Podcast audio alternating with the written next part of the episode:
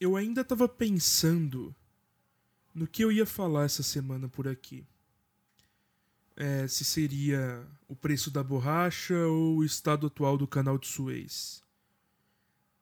Que obra, se seria uma obra, seria um assunto em específico. Pensei em muitas pautas, muitas coisas. Só que eu decidi por fazer uma conversa. Ainda que o canal ele seja único, né? Eu estou falando e você está escutando.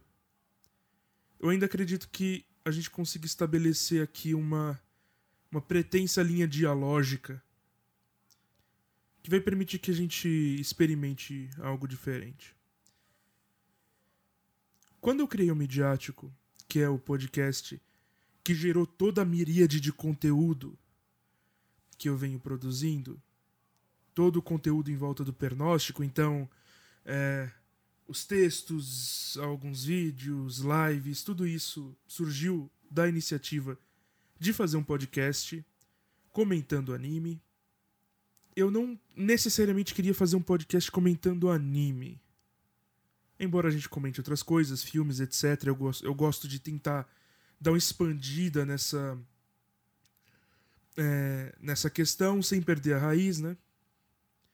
Mas eu não necessariamente queria fazer um podcast sobre anime. Eu tinha pego meu primeiro microfone, primeiro de vários que se seguirão, e eu queria fazer um podcast sobre história. História e política. E eu não fiz. Ainda ainda vou fazer, ainda pretendo fazer, mas eu não fiz. Eu não fiz justamente porque eu não me sentia preparado para falar sobre isso. É, existe uma quantidade imensa de trabalho envolvido, uma quantidade imensa de responsabilidade envolvida em se falar de política, história, e eu não sentia que eu tinha essa capacidade ainda. Pois bem, aí eu comecei a falar de desenho.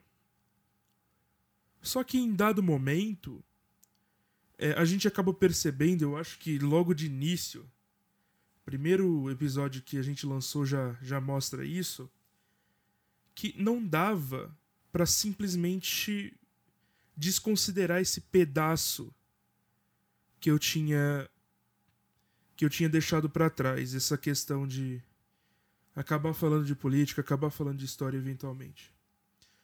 Porque, como eu já disse várias vezes, em vários podcasts, em várias oportunidades diferentes, é, arte é como diálogo. Então ela tem muitas facetas diferentes. Uma obra é uma comunicação, é uma mensagem que o autor está entregando para um público, né? É uma mensagem, é um canal. E essa mensagem ela está carregada não só das intenções do autor, mas também do contexto dela. O autor como sendo esse ser político, o leitor sendo esse ser político, a obra acaba sendo um fato político que a gente não pode desconsiderar. Então, eventualmente, eu cheguei à conclusão, antes de iniciar as gravações, já ali na fase do, do planejamento, daquela loucura de quem chama, como vai fazer, como montar a identidade visual, eu pensei, ok, eu não vou conseguir me furtar de falar de política, de falar de sociedade, de falar de história. E eu estava bastante confortável com isso na realidade, até porque, né, faz parte, é algo necessário. Eu vivo num planeta. Eu vivo no mundo. Eu vivo na Terra, eu não vivo no vácuo. Então eu preciso né, citar certas coisas que são necessárias à análise de certas obras. Eu não posso falar de One Piece sem falar de anti-autoritarismo. Não dá para eu falar de Kai sem citar o grande problema que ele é no tratamento de questões relacionadas a abuso. Eu não posso falar dessas obras me furtando dessas discussões, seria irresponsável. Só que me apareceu algumas vezes e aí, né? Aí, né? Já era governo Bolsonaro. A gente já estava experimentando ali o que era a visão de um governo notadamente antidemocrático.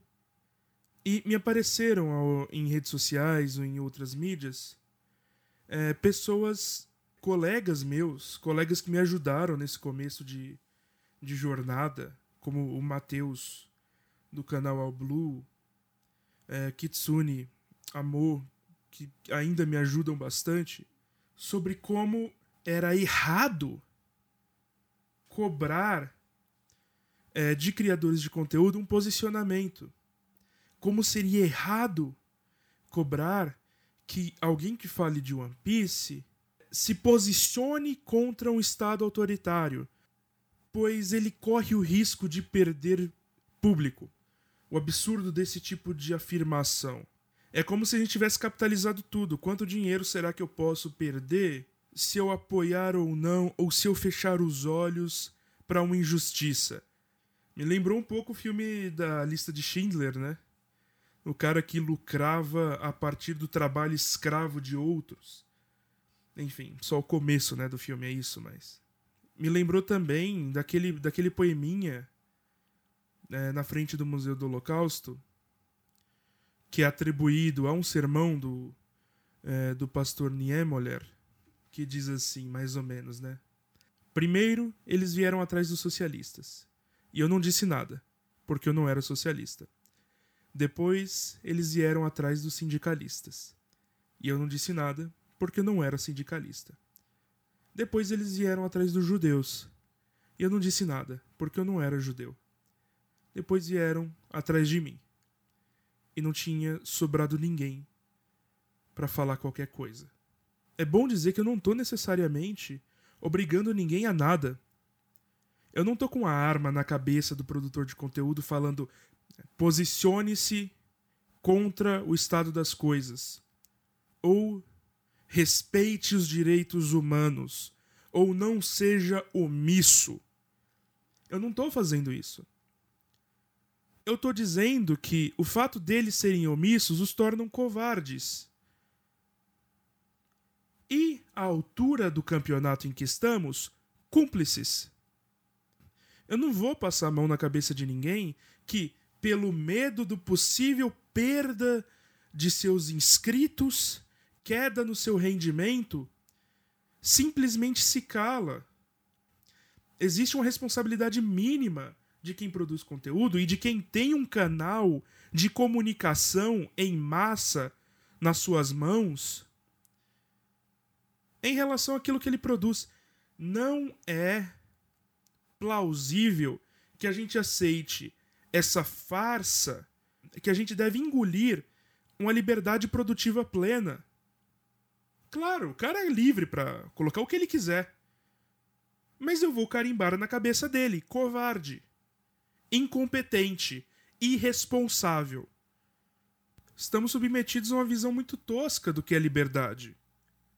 Há liberdade de falar, mas não é liberdade de crítica eu ainda tenho todo o direito de intimar e dizer: você está sendo irresponsável.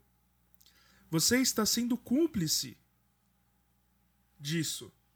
Não é possível, meu amigo, falar de One Piece sem falar do que a obra fala. Se você está fazendo o mínimo, que é falar do que a obra fala, você já tocou em política. Quando você se furta a falar sobre o que a obra fala, então você não está fazendo o mínimo do seu trabalho. Ou seja, você está assinando o seu certificado de incompetência. Estou pleno e é notório. Não troco a cabeça de ninguém por meia dúzia de patacas. Eu acho que seria ótimo que eu tivesse essa mesma certeza dos meus colegas de plataforma. Porque no final das contas, quando vierem pegar a gente, não vai sobrar ninguém para falar por eles.